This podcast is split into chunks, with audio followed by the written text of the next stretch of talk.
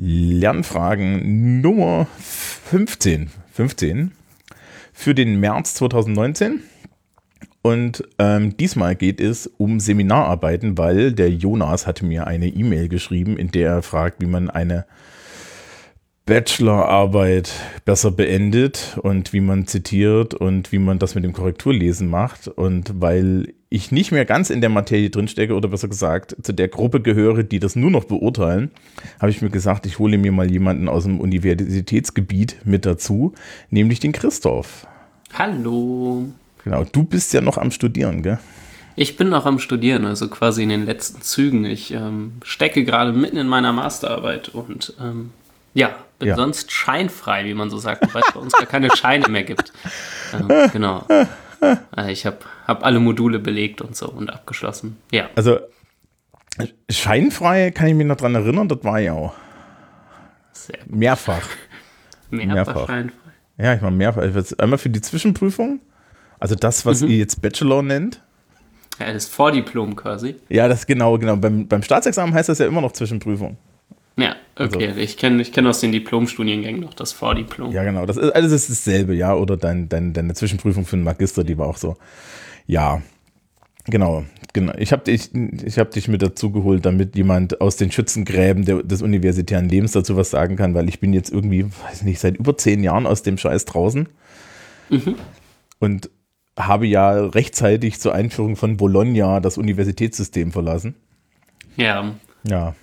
Mir fehlt ja der Vergleich, aber ich, also ich hatte Spaß in meinem Studium und ich habe einiges gelernt und fand es ziemlich gut, muss ich sagen.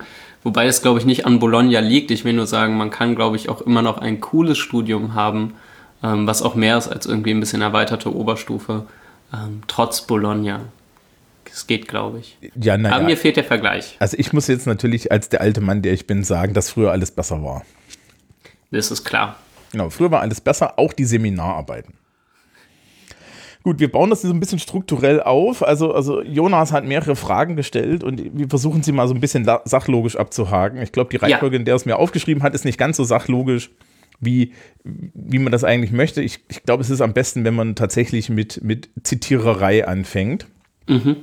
Und ähm, ich kann das einführen mit, wir hatten jetzt gerade an der Schule Fachreferate. Und, ja. die, und die Schülerschaft sollte also wissenschaftlich arbeiten.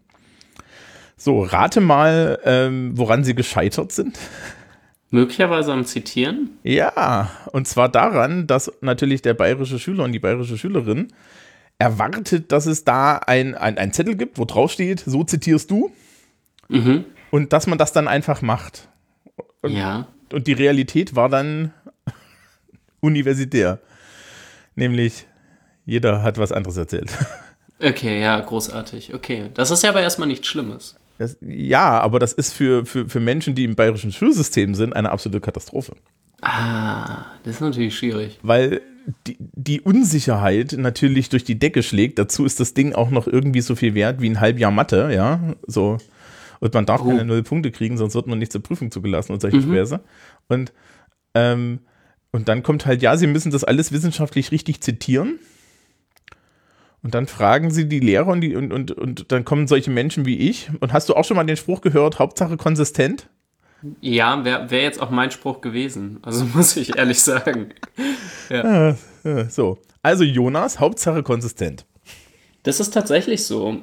Also so, also ich weiß ja nicht, was der liebe Jonas studiert. Ich kann ja mal erzählen, was ich studiert habe und was ich gerade studiere. Ähm, wie, genau, also ich habe Sozialwissenschaften und Pädagogik ähm, studiert im Bachelor und da auch meinen meinen Abschluss dran gemacht in Pädagogik und mache jetzt im Master Soziologie. Mm.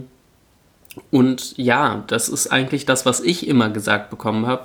Äh, also häufig ist es, ist mir halt egal, Hauptsache es ist konsistent. Das heißt, man sucht sich ein System aus, MLA, APA, also wie auch immer, oder keine Ahnung, Kölner Zeitschrift für Sozialpsychologie und Soziologie oder so. Ähm, also irgendein bekanntes großes System, was einem irgendwie halbwegs liegt und macht es halt damit. Oder aber man hat einen Dozent, eine Dozentin, aber gerade bei einer Abschlussarbeit wird man das ja im Gespräch erfahren, die sehr klare Vorstellungen hat und entweder man kann das System schon intuitiv oder halt nicht und wenn man es nicht kann, ja, dann muss man sich halt dran halten und sich durchquälen. Irgendwann nach den 60, 70, 80, 100 Seiten wird, man es wohl können, denke ich. Bist du eher auf der Klammerseite oder auf der, auf der Fußnotenseite? Ähm, ich finde Fußnoten persönlich ziemlich gut. Sie können halt ein Platzproblem sein, sie können aber auch sehr förderlich sein, wenn man noch Seiten gewinnen muss. Das ist immer ein bisschen die, die Frage. Also Fußnoten sind, finde ich, auch taktisches Mittel. Also ich mag Fußnoten sehr gerne, weil sie den, den Lesefluss nicht unterbrechen, aber trotzdem ermöglichen, direkt ähm, quasi auf der Seite noch Zusatzinformationen zu kriegen. Also ich benutze Fußnoten sehr gerne, meist aber nicht zum, zum Zitieren an sich, sondern wirklich zum quasi äh, ja, um erweiterten Input zu geben. Ähm, von daher meist zitiere ich mit Klammern und genau. Fußnoten sind bei uns häufig nicht so gern gesehen, aber das unterscheidet sich wirklich von Uni zu Uni, von Dozentin zu Dozentin. Ja, genau. Wir haben in, also ich kann mich noch daran erinnern, dass bei uns immer hieß, naja, Sozialwissenschaftler und äh, Anglisten so und so, ne? Anglisten machen MLA. Mhm. Das, ich, das, was MLA und APA ist, können wir auch gleich erklären. Ähm, und äh, die, die Historiker, die machen alle immer Fußnoten, ne? Oh, bei den HistorikerInnen, da ist es ja, glaube ich, eh ganz, ganz krass und höchst penibel und so. Also, ähm, ja. Ja. Weiß nicht, ich kenne ich kenn das nur von, von ähm, Bekannten, Bekanntschaften hier und das klingt schon immer ganz schön, ganz schön schrecklich. Ja, ja, das ist auch, auch so eine Religion. Ne? Also man, man, ja. muss es, man muss es vielleicht wirklich sagen, also die, die, Zitiererei hat mehr von Ritus, als dass es tatsächlich irgendwie da eine Regel gibt. Ne? Also es gibt nicht irgendwann richtig, sondern es ist auch so ein bisschen, ja, es ist so ein bisschen wissenschaftlicher Habitus. Ja. ja, ich habe natürlich den der, der, der Anglisten eingeimpft gekriegt und das ist die mhm. MLA, die Modern Language Association. Da gibt es einen länglichen Style-Sheet normalerweise, den hält auch das entsprechende Englisch-Department der Universität vor. Ja. Und das ist halt der Kram mit den Klammern. Und den beziehe ich, also den ziehe ich beim Zitieren echt Fußnoten vor, weil ich kenne halt auch die Historiker äh, Fußnoten-Variante, ja, und das ist mhm. dann so, ja, da, da steht halt einmal das, da steht halt einmal die Quelle auf Seite 3 und dann mhm. steht, steht die nächsten fünf Seiten 100 Mal unten drunter IBIT und eine Zahl. Und dann werde ich. Ja, das ist ziemlich quatschig. Ja, das stimmt wohin. Und da weiß ja nicht, wohin es gehört. Ne? Und in, ja. in, die Klammer gehört normalerweise, ähm, also bei MLA gehört in die Klammer Name des Autors, Jahr, Seitenzahl. Genau, das ist doch auch sehr mhm. vernünftig. Und wenn man indirekt zitiert, dieses magische Vergleiche oder im Englischen CF für Confer, ja. No. Wissen wir, was der liebe Jonas studiert? Nein, wir wissen nicht, was der liebe Jonas studiert. Okay. Wir wissen nur, dass er eine Bachelorarbeit schreibt. Ähm, ich kann darauf hinweisen, ich habe einmal eine Bachelorarbeit aus den Ingenieurswissenschaften Korrektur gelesen. Mhm. Sollte Jonas irgendwas in dem Bereich machen, guck dir an, wie du zitierst und mach es und zitiere deine Quellen. Also die Bachelorarbeit, die ich da gelesen habe, das war als ordentlich zitierender Mensch wirklich ein Graus, weil der, weil der prototypische Ingenieur dachte, naja, alles Allgemeinwissen, naja, das geht so, nee, das muss ich nicht zitieren. Ach, dann schreibe ich irgendeine Webseite hinter. So geht's nicht. Das, das, das, ähm, damit fällt man auf die Schnauze. Also, genau, also es ist immer noch Wissenschaft und mhm. Äh, Wissenschaft ist ja eigentlich nur, dass man abschreibt und sagt, wo man abgeschrieben hat. Das, hat jetzt, das stimmt, ja. Das hat jetzt beim Fachreferat auch meine Schülerinnen und Schüler wieder alle total gelegt. Ja, dass ich irgendwann gesagt habe, ja, ja, aber wir sollen doch eigene Gedanken sein. Nein, die sollen überhaupt keine eigenen Gedanken, sie sollen das alles anständig abschreiben. Ja, und dann schreiben sie dahinter, von wem sie es haben, und dann ist das ein ordentlicher Vortrag. Ja. Ja, aber die Analyse, die können sie eh nicht leisten. Ich habe euch alle lieb, aber ja, wenn das meine Anforderung wäre, würdet ihr alle sterben. So. Ähm, na, ist ja so. Also, ja. Was, hast, was hast du denn für eine Chance? Ja, und wenn ihr dann irgendwie, du sollst 25 Minuten ein Fachreferat über irgendein Thema halten und dann soll das intellektuell anspruchsvoll und in die Tiefe gehen, dann denkst du dir so, ja, aber wie denn? Ja. Ja. Das, das, kann man, das kann man irgendwie im Pro-Seminar verlangen, aber nicht in der 12. Klasse an der beruflichen Oberschule. Nee, das stimmt. Und ja, und MLA ist halt das mit den Klammern und das mit den Fußnoten ist so klassisch. Also ich kenne das halt mit den Fußnoten wirklich dann auch so, dass, dass man äh, in die erste Fußnote das reinschreibt und dann kommt halt diese, dieser Kram mit dem IBIT und wie gesagt, ich kriege da Plug. Ich benutze mhm. aber auch Fußnoten, um zusätzliche Informationen anzugeben. Und in, genau. in, meiner Abschlussarbeit, in meiner Zulassungsarbeit zum Staatsexamen habe ich damals die Fußnoten zum Beispiel benutzt, um ähm, die ganzen Comic-Seiten, die ich referenziert habe, aus der Primärliteratur zu referenzieren. Also sprich, ich habe dann halt immer, ja, ich hatte da so 20 oder 30 gescannte Comic-Seiten, die ich mit dazugegeben habe und die standen dann halt alle äh, sortiert hinten in einer Liste und auf, einem, auf einer CD und dann konntest du das halt, habe ich das halt mit Fußnote referenziert. Weil da auch Ah, eine, okay, ja. weil halt auch eine, äh, der Comic an sich keine Seitenzahlen hatte. Ja, Ah, aha. da bringt es ja nichts irgendwie zu schreiben. Gaiman, Neil, äh, Prelude and Nocturnes, äh, Page 3, Panel 5, ja. Mhm. Du weißt auch nicht, wo du hinkommst.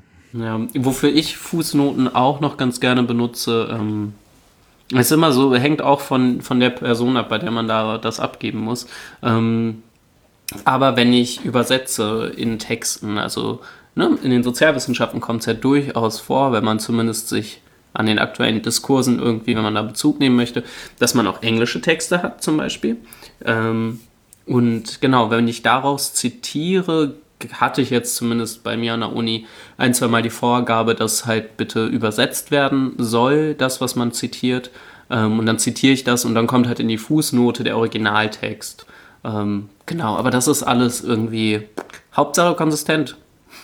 Ja. Ähm, das mit dem Übersetzen finde ich natürlich total befremdlich, aber ich habe ja auch Anglistik studiert.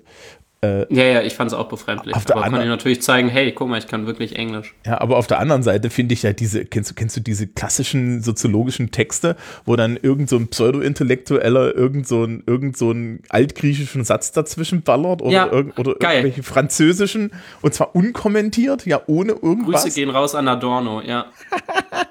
Ja, wie, wie, schon, wie, schon, wie schon der Haushofphysiker von, von, von Louis XIV meinte, ja, blub, blub, blub, blub, blub, blub, blub, ja, dann denkst du dir so, mhm, danke. Hm, mein Kyrillisch ist gar nicht so gut, ich kann es mir noch nicht mal lautmalerisch erschließen, ja. Äh, solche schwierig. Dinge dann bitte übersetzen. Okay, also äh, ich, werde, ich werde mal so die, die großen Standards, die Wikipedia äh, zu MLA und APA. Die APA ist die American Psychologist Association, glaube ich, und ich habe da mal reingeguckt, das ist eigentlich wie MLA. Das, die, Ja. die, das, ich glaube, der, der Unterschied ist irgendwie, die einen haben runde Klammern, die anderen haben eckige Klammern und so. Es ist äh, so und äh, der Titel des Buches im Literaturverzeichnis wird einmal kursiv und einmal nicht kursiv und so geschrieben. Ja, wobei es da bei der MLA auch eine Variante mit Unterstreichen zum Beispiel gibt und so. Das ist, ich finde das so bescheuert, ne? Aber egal. Ja, also nicht das Unterstreichen, sondern dass es halt dafür Vorgaben gibt.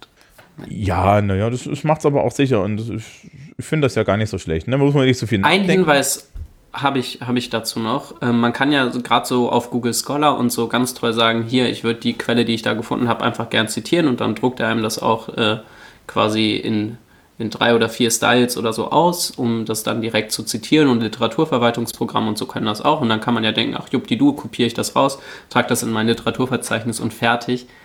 Ähm, da fehlen häufig extrem viele Angaben. Mal fehlt der Verlag, mal ist der Vorname des Autoren, der Autorin nicht ausgeschrieben, ähm, mal fehlt der Ort. Ich würde mich darauf absolut nicht verlassen und ähm, immer noch mal nachgucken, zumindest, dass man da wirklich alle Angaben drin hat, die man so braucht. Und das ist häufig ein Rattenschwanz im Literaturverzeichnis, aber so ist es nun mal. Gut, gut, dass du das erwähnst. Da fällt mir ein, ich habe dieses Jahr eine Seminararbeit über die Klinge springen lassen müssen, so halb, weil die mit Zotero gearbeitet hat. Es gibt Mhm. Zotero und Citavi. Ich glaube, Zotero ist so die, die, die Open Source Variante oder so. Ne?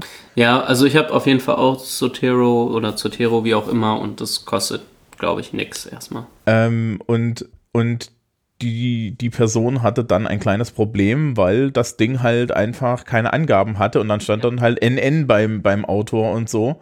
Ah. Ja. Ähm, so und so, so und so, falls das jetzt, falls, die, falls ihr da noch nicht so fit seid, liebe Hörerinnen und Hörer. Pro-Tipp vom alten Mann, wenn ihr Literatur euch tatsächlich noch kopiert, ja, also man kann das ja heutzutage alles in PDF und so weiter machen. So habe ich das so, so, ich habe das bei dir und Jennifer habe ich das immer so verstanden, dass ihr das eh alles nur noch digital habt. Hm, Bei mir, ich bin da ambivalent wechselnd. Also ich zum einen kaufe ich ja relativ viele Bücher, um sie einfach zu besitzen. Der Gebrauchtmarkt ist ja ganz toll und in den Sozialwissenschaften geht das ja, weil viele der, der wichtigen klassischen Texte einfach schon alt und günstig sind. Und sonst, gerade heute, habe ich mir immer wieder einen Text gescannt aus einem ausgeliehenen Buch, damit ich drin rumvorwerken kann. Äh, Und habe ihn gedruckt und ja, genau. Ähm, wenn man sich vorbereitet und Literatur benutzt, ist jetzt, kommt jetzt der alte Mann-Trick, ja, also äh, geht man in die Bibliothek und man kopiert immer zuerst die Hülle außen, also einen Titel. Ja. Und dann klappt man die erste Seite auf, die so richtig bedruckt ist, nämlich normalerweise links vom Titel. Da steht so ganz vieles kleines Zeug drauf und die meisten Leute wissen nicht, was das ist. Das ist der bibliografische Einheitstitel. Und den muss man mitkopieren, sonst kann man das Ding nicht zitieren. Jo, genau, das ist sehr, sehr richtig. Und Damit man danach auch weiß, wo der verdammte Text herkommt. Beim Lesen denkt man häufig noch, ach, das, daran werde ich mich schon noch erinnern. Und dann fällt einem einen Monat später auf, ach du Schande, ich weiß es nicht mehr. Ja, und bitte, bitte, bitte Zita Sachen, die man zitieren will, gleich aufschreiben. Ich bin am Ende meiner Zulassungsarbeit eine, zwei Stunden lang durch meine sämtlichen Unterlagen gewustet und sämtliche Bücher gewustet, um ein Zitat von Gayman zu finden. Ja. Ich habe es nicht gefunden. Es ist nicht in der Arbeit drin, aber ich weiß heute, wo es ist. Kannst ja irgendwann nochmal nee. neu abgeben. Nee, dieses ja. das bloß nicht. Nee, auf jeden Fall immer direkt dahinter schreiben, auf welcher Seite man das gefunden hat. Ja. Genau. Okay. Also so viel zum Thema Zitieren. Ähm, wenn ihr jetzt schön zitiert hat und schön geschrieben hat, dann kommt ja irgendwann der Teil mit dem Korrekturlesen. Ich kenne mhm. das jetzt von meinen Schülerinnen und Schülern so, dass es den nicht gibt, weil die alle das Zeitmanagement nicht hinkriegen. Mhm. Ähm, wenn man Zeit hat, ich habe das nie gemacht, ich war viel zu arrogant dafür. Das musst du jetzt erklären. Also ja. Macht, machst du das? Liest du deine Texte? Korrektur lesen lassen? Ja. Ähm, ja, wenn die, also wenn die Zeit, also man sollte die Zeit auf jeden Fall einräumen. Ähm, ich finde Korrektur lesen lassen extrem äh, wichtig prinzipiell und dann kann man das natürlich idealtypisch machen und sich drei wichtige Leute raussuchen, die alle, hoffentlich hat jemand irgendwie fachliche Kompetenz, eine Person hat sprachliche Kompetenz und kennt sich gut aus und die dritte äh, hat irgendwie stilistische Kompetenz, weil alles drei in einer Person gibt es eher selten und dann kann man das da abgeben. Ich würde immer empfehlen, wenn man es also man sollte es, finde ich, Korrektur lesen lassen, ähm, dann nacheinander. Ich finde es ganz schwierig, wenn man äh, quasi eine Fassung rausgibt und dann kriegt man drei verschiedene wieder und soll dann damit arbeiten. Ich würde quasi eine Fassung abgeben, die wiederkriegen, mit der Fassung das einarbeiten, was man für richtig hält, nächste Fassung abgeben und so weiter, weil ansonsten ähm, wird man ganz viele Korrekturen haben, die sich immer wieder aufheben und sich widersprechen. Ja, und vielleicht so in der Reihenfolge erst fachlich, dann sprachlich, dann stilistisch. Ja, so, so ja. genau. Das quasi, das ist ganz gut. Und bitte, bitte, bitte. Also ich lese mittlerweile regelmäßig von anderen Menschen Korrektur. Ich scheine es nicht so völlig schlecht zu können. Lest vorher einmal drüber. Es ist eine Frechheit, wenn ihr unkorrigierte Texte an. Also wenn ihr es einfach einmal runtergeschrieben habt und dann so abgebt, das ist eine Frechheit. Ähm, ihr werdet, die allermeisten Menschen machen viel zu viel Rechtschreibfehler. Ihr habt irgendwie doppelte Leerzeichen und so. Und wenn ich das rauskorrigieren muss, finde ich es häufig sehr anstrengend. Ähm, und wenn man erkennt, dass eure Gedanken irgendwie nur in eurem Kopf Sinn ergeben haben und aber sprachlich nicht zusammenpassten, bitte lest es vorher einmal Korrektur, bevor ihr es irgendwie einmal zum Korrekturlesen gebt. Ja. Ich fühle mich jetzt richtig schlecht. Warum machst du das nicht? ich habe meine ZA einen, einen Monat lang im, im, in der Cafeteria der Uni geschrieben, mhm. gebunden und abgegeben. Ja, ist doch okay. War auch ein Zweier, aber ähm, die, die, ich, ich glaube, ich, ich, ich, ich glaube, ich bin auch relativ gut darin. Also das heißt, äh, das, das, das, das, also natürlich glaube ich das, ne? Das gehört zu der Arroganz, aber ähm, ich merke das, ich merke das auch heut, heutzutage immer noch, dass wenn ich irgendwie mal Texte schreibe, meine, meine Vorkontrolle relativ gut ist. Ja, genau, Vorkontrolle. Es, da gibt es ja irgendwie offenbar auch verschiedene Schreibtypen. Ich bin auch so mehr der Typ, ich schreibe und korrigiere im Prozess ziemlich viel. Ähm, dann gibt es ja andere, die schreiben irgendwie viel runter und gehen dann am Ende nochmal drüber. Ach, das könnte ich nicht. Ja, nee, wäre auch gar nicht meins. Mich stören auch so kleine Nicklichkeiten und Rechtschreibfehler viel zu schnell. Ja. Genau. Ja, na, und ähm, also ich habe niemanden Korrektur lesen lassen und heute mhm. kann ich die Arbeit natürlich nicht mehr aufschlagen, ohne Plug zu kriegen. Das ist, glaube ich, normal. Das würde, würde vermutlich auch so sein, auch wenn du Korrektur lesen lassen hättest. Ja, das hoff, ich hoffe es jetzt einfach. Ähm, ich kenne es natürlich als auch von der Seite, dass ich jedes Jahr Seminararbeiten zu lesen kriege und ich hatte erst dieses Jahr wieder diese schönen, diesen schönen Effekt, dass man äh, mit dem Fortlaufen des Textes merken konnte, dass die Person, die den geschrieben hat, der Bock, die Zeit und die Mittel verlassen haben. Das war, also es fing, es fing sehr gut an, ja, und ah, liest dann ja. langsam nach. Stark. Lieber andersrum, liebe Menschen, lieber andersrum. Ähm, es ist halt immer so eine Zeitmanagement-Frage, ne? Und man muss, man muss halt äh, selber Korrektur lesen, finde ich übrigens immer schwierig. Das liegt so an der Lehrererfahrung, dass die Menschen, selbst wenn sie sich Zeit nehmen und das liegen lassen, ihre eigenen Fehler selten sehen. Und du hast mhm. gerade schon angesprochen, dieses ähm, Explizieren, was man im Kopf hat. Ja, mhm. man, man liest dann immer noch mit dem ganzen Wissen, das man hat, den Text und, äh, äh, und denkt sich, ja, das ist ja alles klar. Ja, weil man den ganzen mhm. Kontext schon im Kopf hat. Ja, man sieht nicht, dass man das der Person, die es liest, ähm, dass man es der irgendwie noch erklären muss. Und da gibt es ja dieses alte Ding beim Korrekturlesen, dass man das mal einem Laien in die Hand drückt. Ja, das mhm. kann jetzt einer von deinen drei Korrekturlesern auch sein. Er kann halt einfach ein inhaltlicher Laie sein. Also, wenn man drei KorrekturleserInnen schafft, ist man übrigens, glaube ich, ziemlich gut. Also, hat man auch ein gutes Netzwerk. Gut im Zeitmanagement sein, ja, genau, ein gutes Netzwerk haben. Also, ja. Ja, naja, und und ähm, so, so der Klassiker, den ich da kenne, ist ja, gib's mal deiner Oma, wenn dies kapiert, dann ist es in Ordnung. Auch das ist natürlich in Sozial- und Geisteswissenschaften einfacher anzuwenden als jetzt irgendwie in, in Ingenieurwissenschaften, ja. Mhm. Weil, weiß ich nicht. Soll ich, mal, soll ich mal erzählen, wie gut die Leute meine systemtheoretische Bachelorarbeit verstanden haben? Na, das ist ja auch eine Ingenieurwissenschaft. Auf eine Art, ja. Ja, aber nee, prinzipiell hast du natürlich recht. Ja, ja also gerade so Plausibilitätsfragen. Ich bin da auch ganz eklig. Also, das ist eine Sache, die ich jetzt so von der Korrekturseite her kenne.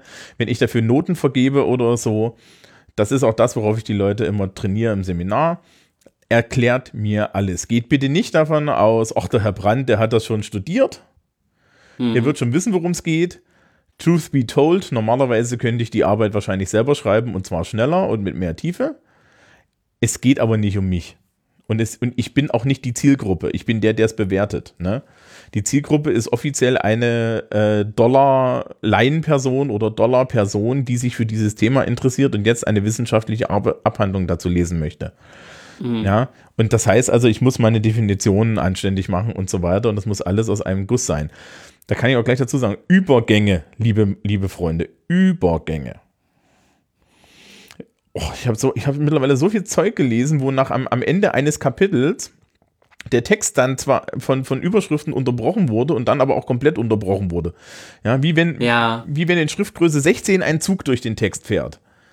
Ja, hier müsste noch mal eine Überschrift hin und hier bräuchte ich auch noch mal eine. Ja, ja und, schade. Und, und äh, wo dann keinerlei Anknüpfungspunkt zum vorherigen Kapitel ist. Ja. Mhm. Also, das, das finde ich immer grausam. Man sollte die, die Leserinnen und Leser mitnehmen. Man sollte vor allen Dingen auch eine Einleitung schreiben, die die Leserinnen und Leser mitnimmt. Die würde ich übrigens äh, nicht am Anfang schreiben. Ich glaube, es ist auch ein sehr verbreiteter Tipp. Ähm, ja. Ähm, genau. Aber ich fand ihn hilfreich, von daher, warum nicht wiederholen, auch wenn schon Der, häufig gesagt wurde. Welche Begründung hast du dafür? Dass man am Anfang natürlich sich irgendwie eine Forschungsfrage überlegt und alles sowas und ja auch schon dreimal sich besprochen hat, was man denn jetzt in seiner Arbeit machen möchte, aber was da am Ende steht, das weiß man erst am Ende. Und deswegen ähm, sollte man dann erst eine, eine Einleitung formulieren, weil man erst dann irgendwie sagen kann, ja, also geil finde ich zum Beispiel, wenn man da schreibt, in dieser Arbeit wird X, Y und Z passieren und gerade Z hat man sich halt am Anfang so gedacht und naja, in den sechs Monaten oder so, die man hat, wird am Ende die Zeit knapp oder in den vier und Z schafft man einfach nicht mehr, vergisst es aber aus der Einleitung rauszunehmen. Ja, und was macht der geneigte Prüfer, der geneigte, die geneigte Professorenperson? Liest Einleitung und Schluss und stellt fest, naja, zu Z wurde hier aber mal gar nichts erzählt.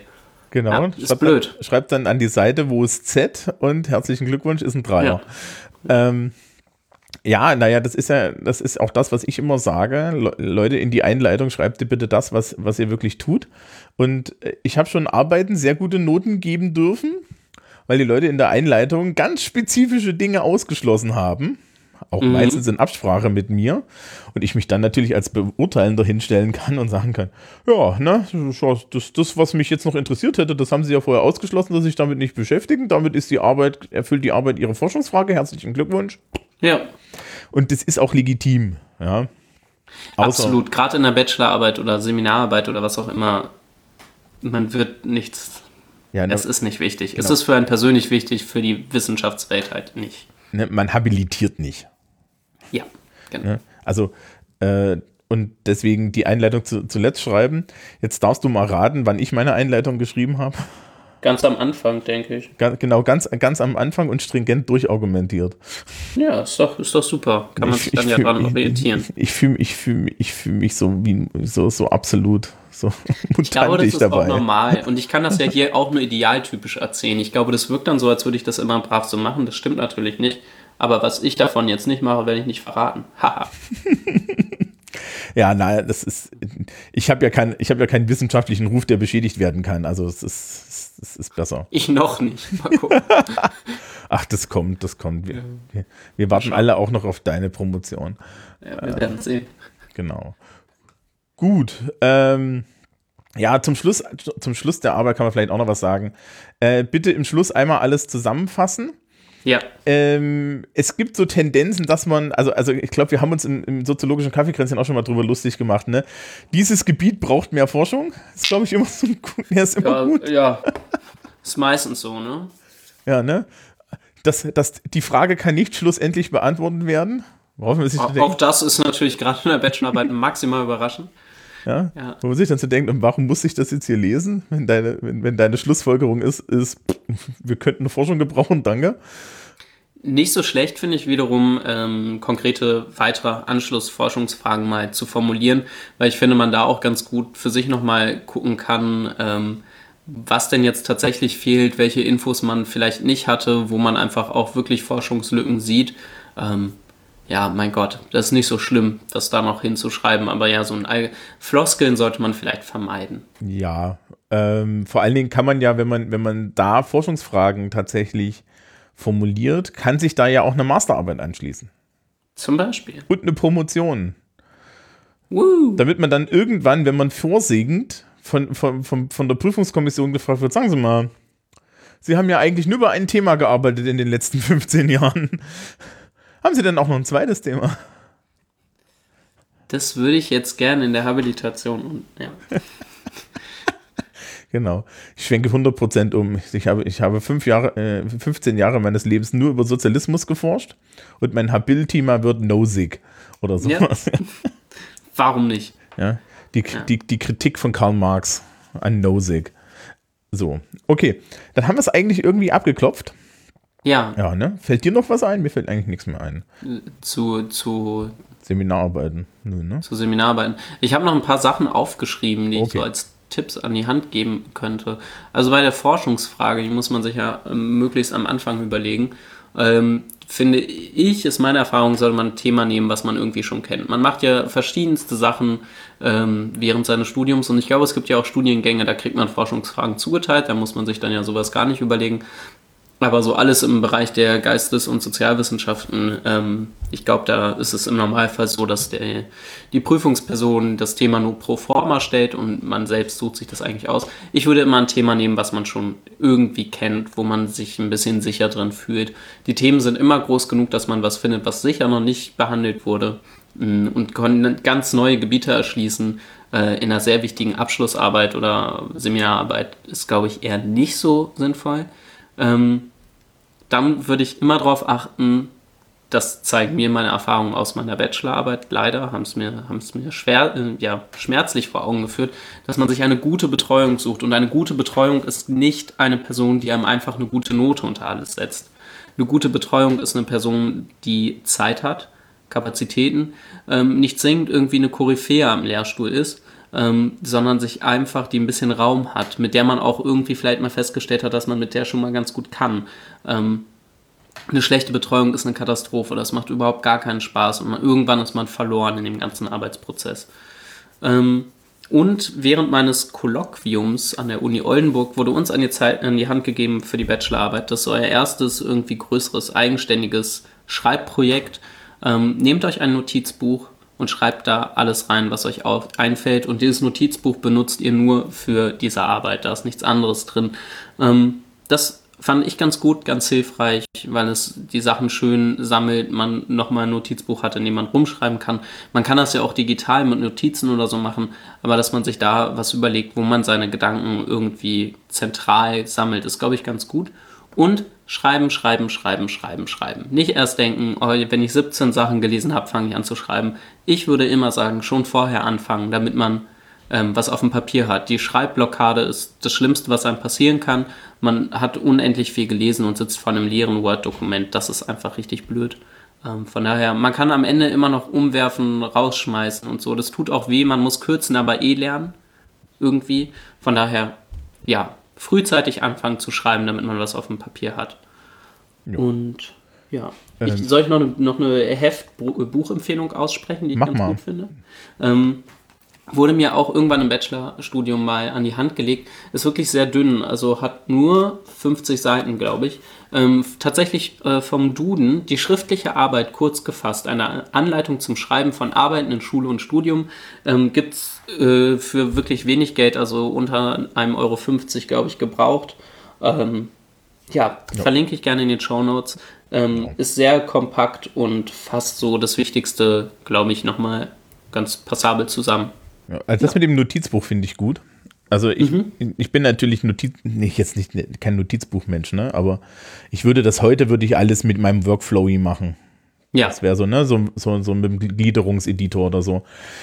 Ich kann mich daran erinnern, als ich das im Studium gemacht habe, habe ich mir immer eine Gliederung am Anfang überlegt für meine Arbeit. Die habe ich mit Edding mhm. auf dem DIN A4-Zettel geschrieben und dann ja. an die Wand über meinen Schreibtisch gepappt. Ah. Und das Ziel mhm. war, dass es am Ende nicht so aussieht. Ja, also es hat nie so ausgesehen. Ja, das ist ja auch normal.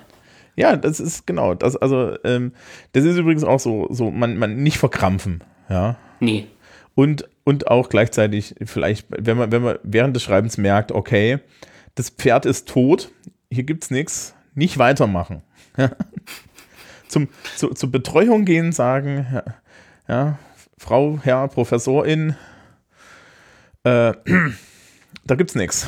Wobei, ne, so, ich habe festgestellt, dass ich habe festgestellt, dass es hier keine Forschung gibt. Was tun? Ja, da, grundsätzlich würde ich auch noch mal mit an die Hand geben, nicht zu viel wollen. Also gerade eine Bachelorarbeit. Ja, na, die versauert in Schubladen und da gehört sie auch hin. Man kann sie danach bei, keine Ahnung, im Selbstverlag veröffentlichen oder so und vielleicht kauft einem die auch noch mal irgendwer ab kann man alles machen. Wenn man eine tolle Betreuung hat, sagt die vielleicht auch, hey, wir veröffentlichen das im Universitätsverlag ähm, und das ist alles nett und das kann man Mama und Papa oder so zeigen und die freuen sich bestimmt erst. Aber es ist wissenschaftlich wirklich sehr egal. Von daher sollte man da nicht zu viel wollen. Es, ihr müsst auch, so wurde uns das gesagt, nicht empirisch forschen. Die erste richtig empirische Arbeit, die man eventuell mal verfasst, ist die Promotion. Davor ist alles Trockenübung. Ja. Und so kann man es auch behandeln. Es ist nicht so wichtig. Ja, naja, ich habe ja in Literaturwissenschaft gemacht, das ist halt so, da ist es eh egal. Ja, also ja. Da, kannst, da kannst du, da kannst, da ist so eine Abschlussarbeit auch jetzt nicht anders zu irgendwas, zu irgendwas, was dann für eine Promotion oder so geschrieben wird. Es ist nur weniger. Also, ja, ne, genau. Da ist halt die Tiefe nicht so da, du, du, du, du, du mangelst dich nicht in den letzten Millimeter des Textes rein. Aber ja, ähm, das ist übrigens dasselbe, was wir auch bei uns an der Schule sagen, weil halt in, in der Seminararbeit an der Schule die Leute gerne mal glauben, boah, ich mache jetzt Wissenschaft. Und das Erste, was wir sagen, nein, ihr macht überhaupt nicht Wissenschaft. Ja. Ihr könnt froh sein, wenn es am Ende ein bisschen wie Wissenschaft aussieht. Dann habt ja. ihr von uns schon das erreicht. Also ich habe dieses Jahr einer Arbeit 15 Punkte gegeben. Die hätte und, und der Kommentar von meiner Seite dazu war: Herzlichen Glückwunsch, diese Arbeit können Sie gerne, wenn Sie das Thema nochmal haben, in dem Pro-Seminar einreichen, sparen Sie sich Arbeit. Mhm. Ja. Sehr gut. Und also, genau, das meine, ist auch jeder, für Schule gut. Ja, in, jedem, in jeder Prüfungsordnung steht im Normalfall auch drin für die Abschlussarbeit als äh, das, was eine Abschlussarbeit auszeichnet. Sie sollen zeigen, dass sie wissenschaftlich arbeiten können. Da steht nicht, sie sollen eine wissenschaftliche Arbeit vorlegen. Das ist was anderes. Mhm. So. Ja. Gut. Dann wünschen wir, glaube ich, Jonas noch viel Erfolg mit. Absolut. Du schaffst Arbeit. das. Genau. Ich hoffe auch, dass dir diese Folge geholfen hat. Worum es nächstes Mal bei Lernfragen geht, habe ich noch gar keine Ahnung. Das wird sich sehen. Äh, nachdem jetzt, nachdem, ja, das ist ja so ein bisschen immer tatsächlich fragenabhängig. Also ich habe in letzter Zeit viel Fragen gekriegt und das war jetzt Mhm. auch eine Frage und ich finde das viel, viel angenehmer, wenn mir Leute Fragen stellen, weil da habe ich was zu erzählen. Ansonsten fällt mir bestimmt was ein. So, herzlichen Dank an dich, Christoph. Ja, gerne. Ja, wir hören uns dann irgendwie wieder beim soziologischen Kaffeekränzchen. Na sicher. Und auch, liebe Hörerinnen und Hörer, viel Spaß im März, viel Erfolg bis in den April. Tschüss.